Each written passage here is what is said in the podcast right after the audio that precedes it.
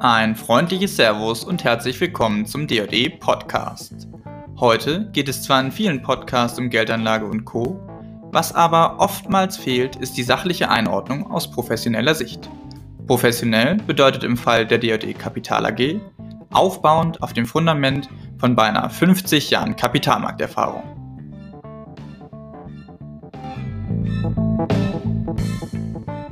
Mein Name ist Konstantin von Essen und ich bin heute Ihr Moderator. Die Energieversorgung ist und bleibt eines der, wenn nicht das zentrale Thema für alle, die sich mit der deutschen, aber auch der globalen Wirtschaft beschäftigen. Viele damit verbundenen Fragen sind insbesondere aus Sicht von Deutschland nach wie vor ungeklärt. Mit unserem heutigen Podcast-Gast wollen wir über mögliche Auswirkungen, aber auch bereits entwickelte Lösungsansätze sprechen. Herzlich willkommen, Stefan Breitner, Leiter des DoD Research Teams. Hallo Konstantin, freut mich da zu sein. Ja, klasse, dass du es dir einrichten konntest. Ähm, lass uns sofort thematisch reinstarten. Jetzt Gerne. Ha hatten wir ja ähm, zuletzt durchaus auch fallende Gaspreise an den, wenn man sich die großen europäischen Handelsplätze anschaut. Und da war schon an der einen oder anderen Stelle dann auch die Hoffnung zu sehen, zu lesen, zu hören ähm, auf eine Trendwende. Ist das aus deiner Sicht eine Hoffnung, die berechtigt ist, oder würdest du da weiterhin zur Vorsicht raten? Am besten spricht man jetzt hier, wenn man den zentralen Gaspreisknotenpunkt hier für Nordeuropa betrachtet. Ähm, das wäre der sogenannte TTF-Preis, ähm, täglich ähm, fixiert in Rotterdam. Und wie du schon sagtest, hier hat es eine deutliche Korrektur gegeben, kam vom Hoch doch deutlich zurück. wir waren mal bei über 300 Euro die Megawattstunde und sind aktuell bei um die 140 Euro mit Blick äh, für Lieferungen für einen Monat. Hier hat geholfen, dass wir ein sehr mildes Wetter hatten, ähm, insbesondere im Oktober, aber auch im November. Ähm, hinzu kam, dass insbesondere Deutschland sehr viel Flüssiggasmengen gekauft hat und seine Speicher zu 100 Prozent gefüllt hat. Und die große Angst, dass wir jetzt schon in diesem Winter in eine Gasmangellage kommen, die ist jetzt erstmal weiter in den Hintergrund getreten. Also ich äh, glaube nicht an diese vielen Horrorszenarien, ähm, dass wir jetzt eine große Blackout-Gefahr in diesem Winter haben. Ich denke, für diesen Winter sind wir relativ safe. Aber ich würde sagen, ähm, hier jetzt ähm, den Grund zur Vorsicht aufzugeben und Entwarnung zu geben, davon sind wir noch weiter entfernt. Weil strukturell hat sich an dem Problem nichts gelöst. Ja. Wir haben jetzt ein paar Monate hier Erleichterung, aber die wirklich schwierige Situation, die wird meiner Meinung nach im nächsten Jahr bevorstehen, weil im nächsten Jahr ist die große Herausforderung, bei komplett ausbleibenden russischen Gaslieferungen die Gasspeicher bis zum November wieder zu füllen. Und das wird sehr schwierig werden. Ja, das leitet perfekt zur, zur nächsten Frage über. Denn ähm, das russische Gas, äh, ja, es, es wird ja wahrscheinlich entweder nur sehr wenig kommen oder vielleicht sogar gar nichts. Das wird man dann sehen müssen. Wie kann denn Deutschland und auch Europa ähm, diesen, diesen Anteil am, am Gashaushalt, der aus Russland kommt, ersetzen? Ähm, das war ja ein großes Thema. Gibt es da mittlerweile Antworten, praktische, mit denen wir arbeiten können? Naja, die volle Menge kann äh, kurzfristig nicht ersetzt werden. Wir können jetzt zwei kurze Rechenbeispiele einfach mal äh, thematisieren, die verdeutlichen das Ganze, glaube ich, ganz gut. Und zwar, wenn wir mal den deutschen Gesamtimport ähm, Gasstrom aus 2020 nehmen, ja, also bevor es mit Russland schwieriger wurde, war ja auch letztes Jahr schon schwieriger. Äh, der Preis stieg ja auch schon in 21, nicht nur erst äh, mit Kriegsbeginn.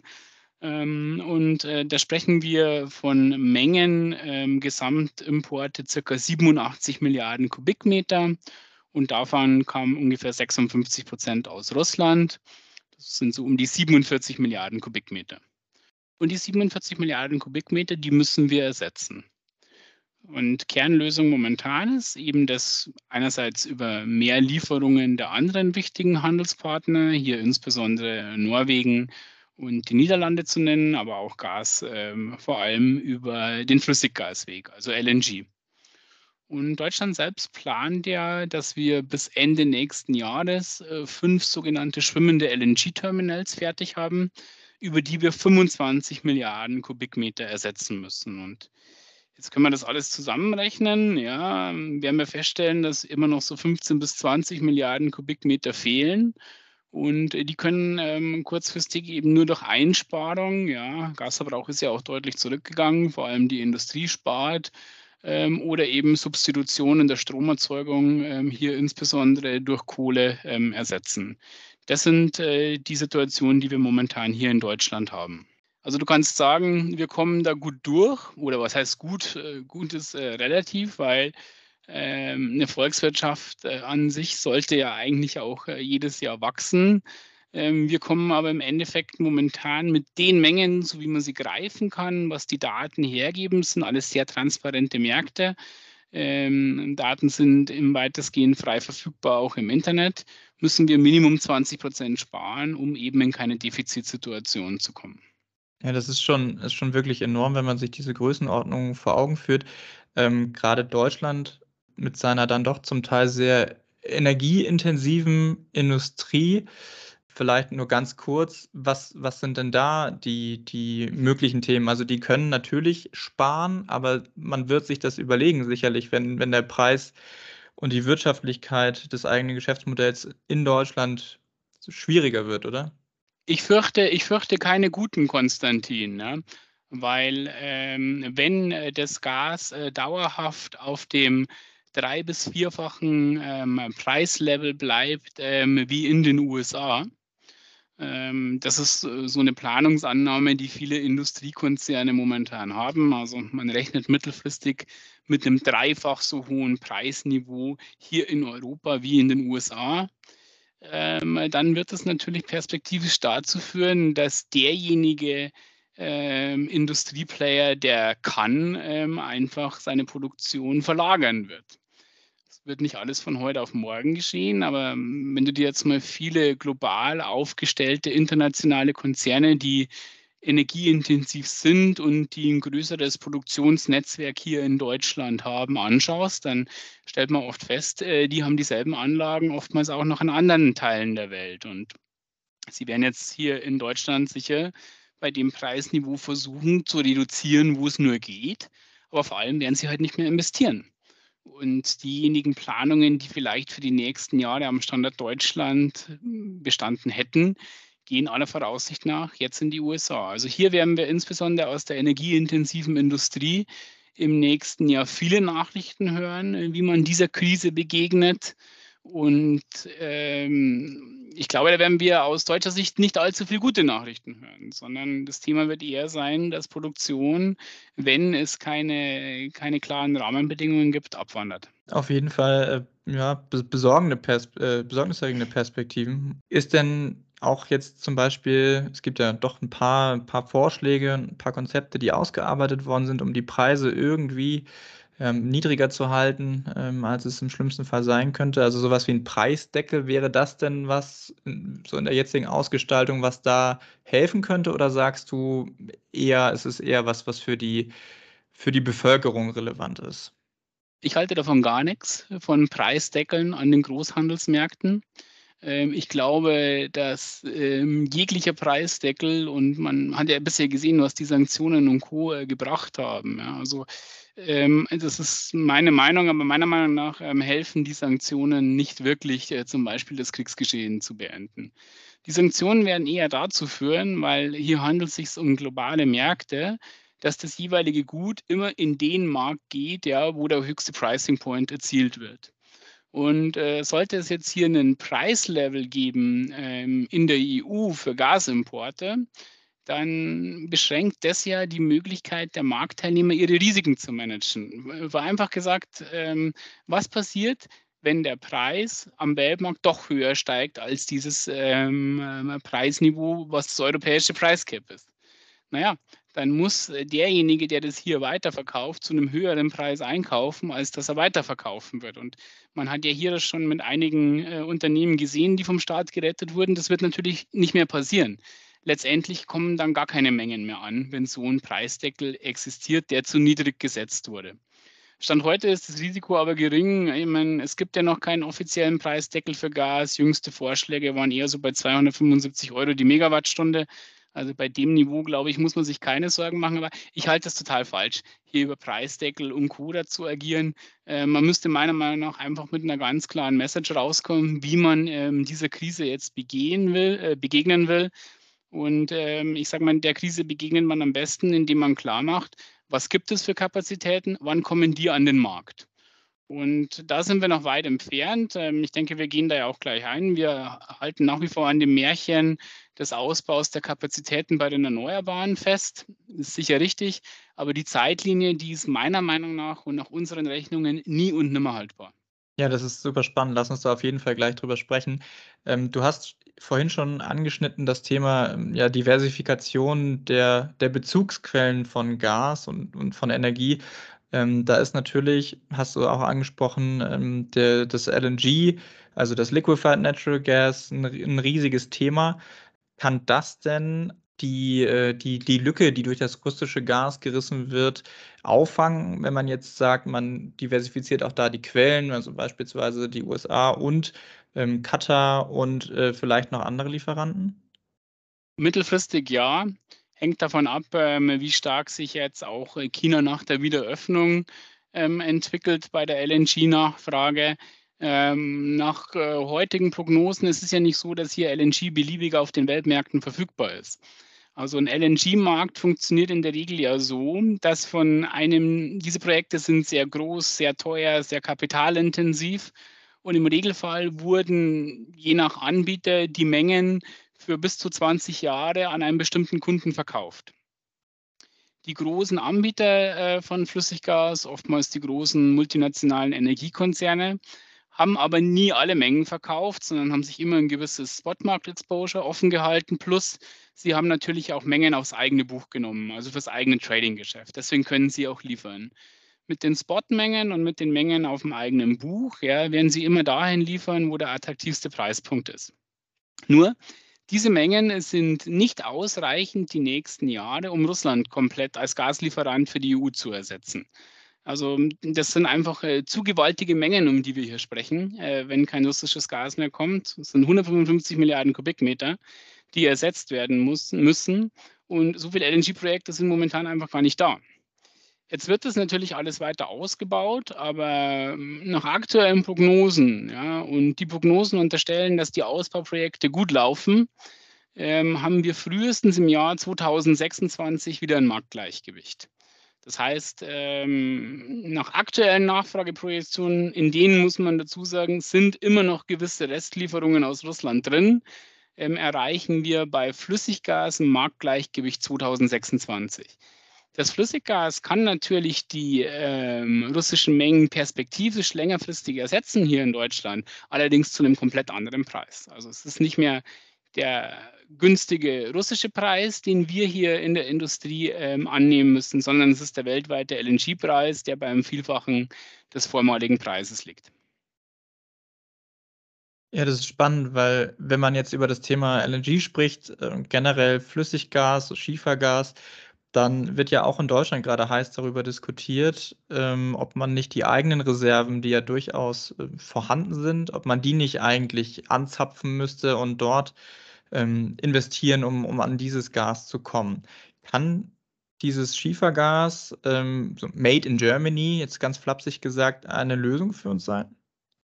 Also ich glaube, wir müssen das Ganze auch vom Ende her denken und ähm, man ähm, das Thema des Klimawandels ist das, was uns wahrscheinlich perspektivisch am meisten beschäftigen wird und wo wir dringend dagegen was tun müssen. Was jetzt passiert, ja, ähm, ist genau das Gegenteil von Umweltschutz und Einhaltung der Paris-Ziele.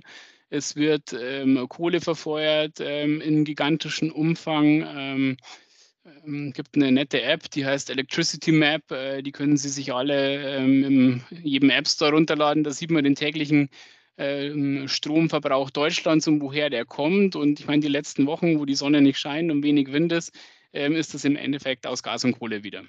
Und wenn wir hier perspektivisch komplett aussteigen wollen, dann muss sich da sehr, sehr viel tun.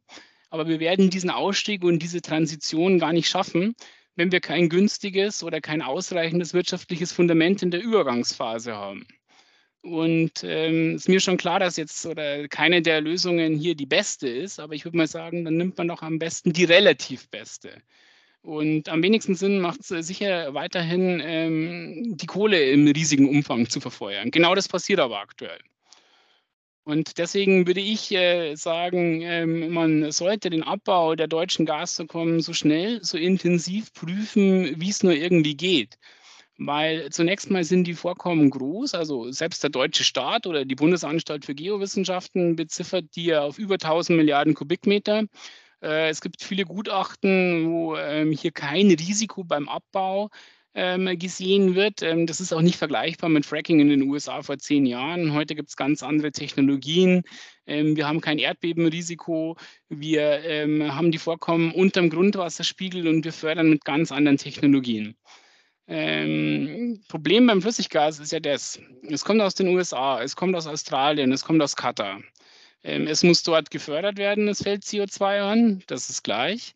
Äh, dann muss es über ein Pipeline-Netzwerk in eine Verflüssigungsanlage transportiert werden, womit gigantischen Energieaufwand und natürlich auch ähm, Effizienzverlusten das Gas flüssig gemacht wird. Dann wird es im Schiff äh, mit Schweröl äh, viele Tage über den Ozean gefahren und dann hier unter diesem Aufwand äh, wieder gasförmig gemacht. Also mit Umweltschutz hat das nichts zu tun. Ja? Ähm, vor allem, wenn ich die eigene Möglichkeit hätte und das nicht zumindest mal intensiv prüfe und schaue, ob ich das vorantreiben kann. Selbiges gilt, äh, Konstantin, für Projekte zum Beispiel in Norwegen, also auch am norwegischen Kontinentalschelf. Norwegen ist ja momentan unser größter Gaslieferant. Ähm, auch da gäbe es Projekte. Nur die Öl- und Gasindustrie hat einfach durch diese Transition, die angestoßen ist, ähm, ihre Investitionen deutlich zurückgeschraubt. Und sollten die in solche Megaprojekte gehen, dann wollen die halt auch einen langfristigen Vertrag. Und bisher ist das Commitment seitens der Politik, hier einen langfristigen Vertrag einzugehen, nicht da. Und das halte ich für zum Beispiel für falsch. Ja, das ist schon spannend. Also man, da, da, sieht man auch mal wieder, man darf immer nicht nur einzelne Ausschnitte sich angucken, sondern muss immer das große Ganze im, im Auge behalten, wenn man Dinge bewerten oder diskutieren möchte. Ähm, jetzt, jetzt haben wir schon am Rande immer mal wieder über das Thema Erneuerbare auch gesprochen.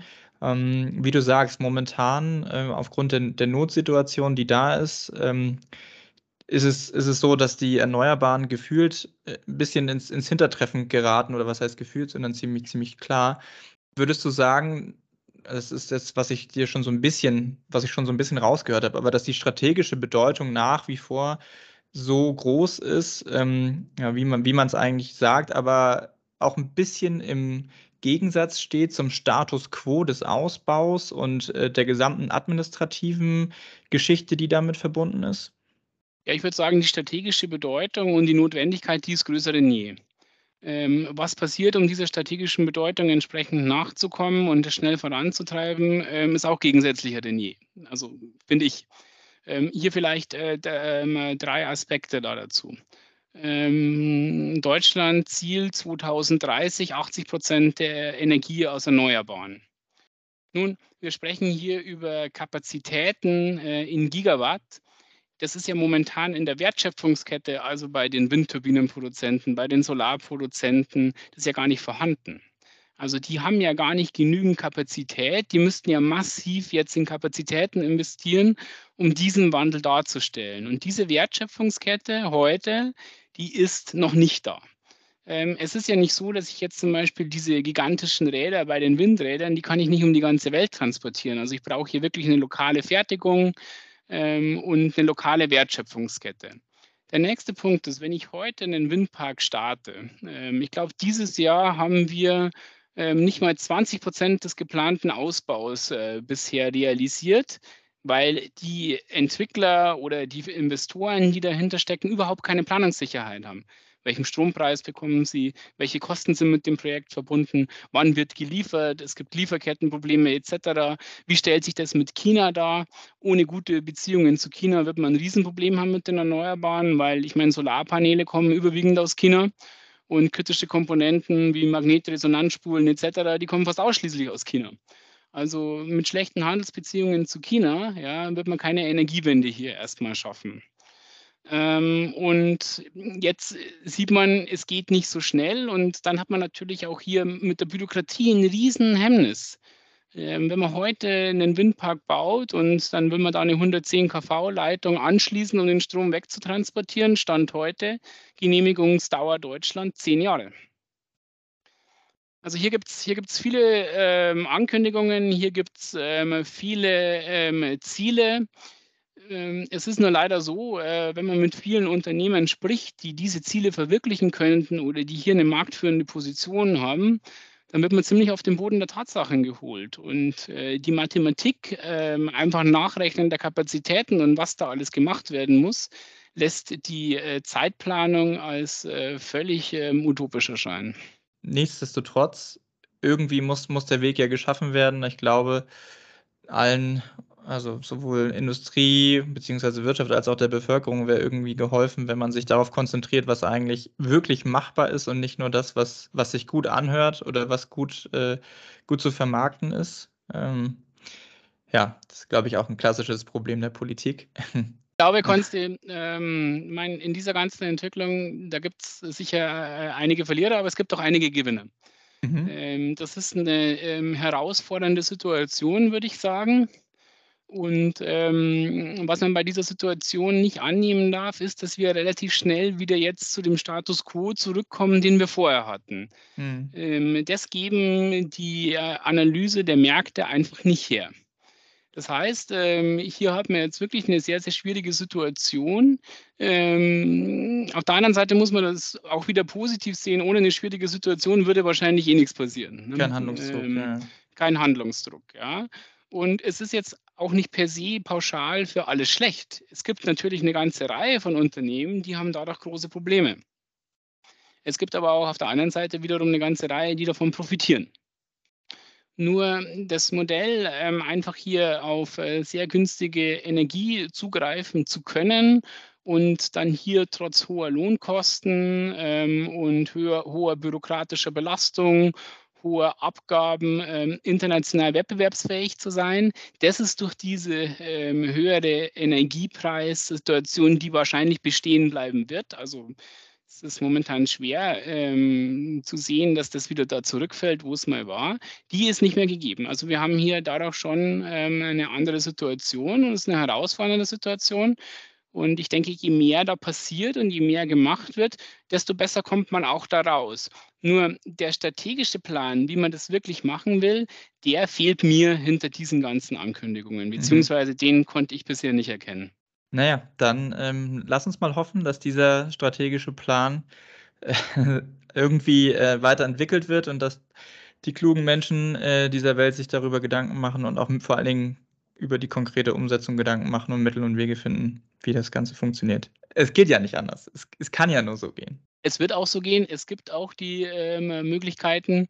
Ähm, es sind halt ein paar unbequeme Dinge, die man da angehen muss, ja, die, ähm, ja, wie man es anders äh, sicher gerne hätte.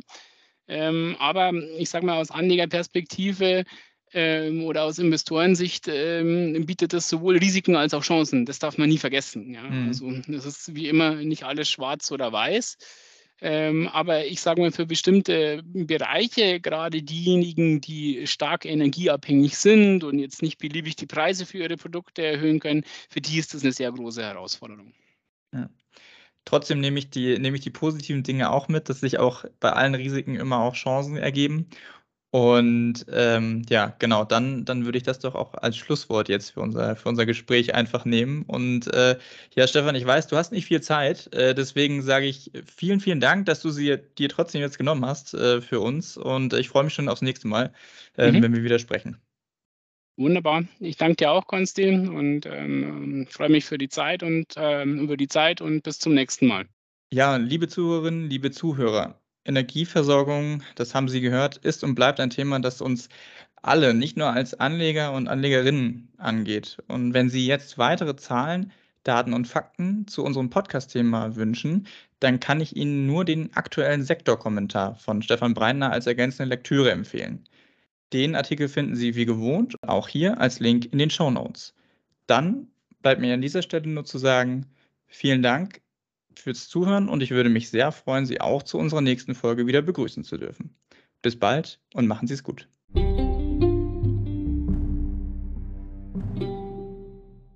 Dies ist eine Marketinganzeige der DJE Kapital AG.